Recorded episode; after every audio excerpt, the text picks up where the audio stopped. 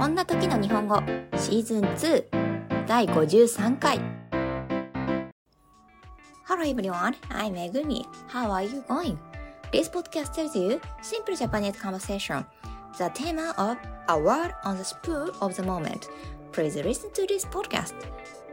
皆さん、こんにちは。めぐみです。いかがお過ごしでしょうかこのポッドキャストでは、とっさの一言を日本語で言おうをテーマにお送りしています。ぜひ聞いてみてくださいね。Now, here is quiz for today.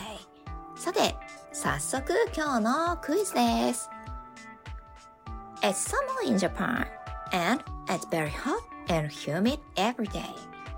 Summer holidays and Obon holidays are such summer events and many people take consecutive holidays around them.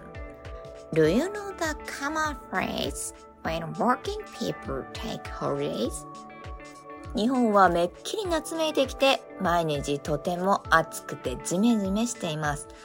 そんな夏にあるイベントは夏休みやお盆休みというわけですが、その周りで連休を取る人も多いんです。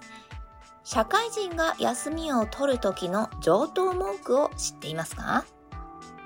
?Think of a word to fill in the blanks 空欄を埋める言葉を考えてください。来週月曜日と火曜日にお休みをいただきます。よろしくお願いします。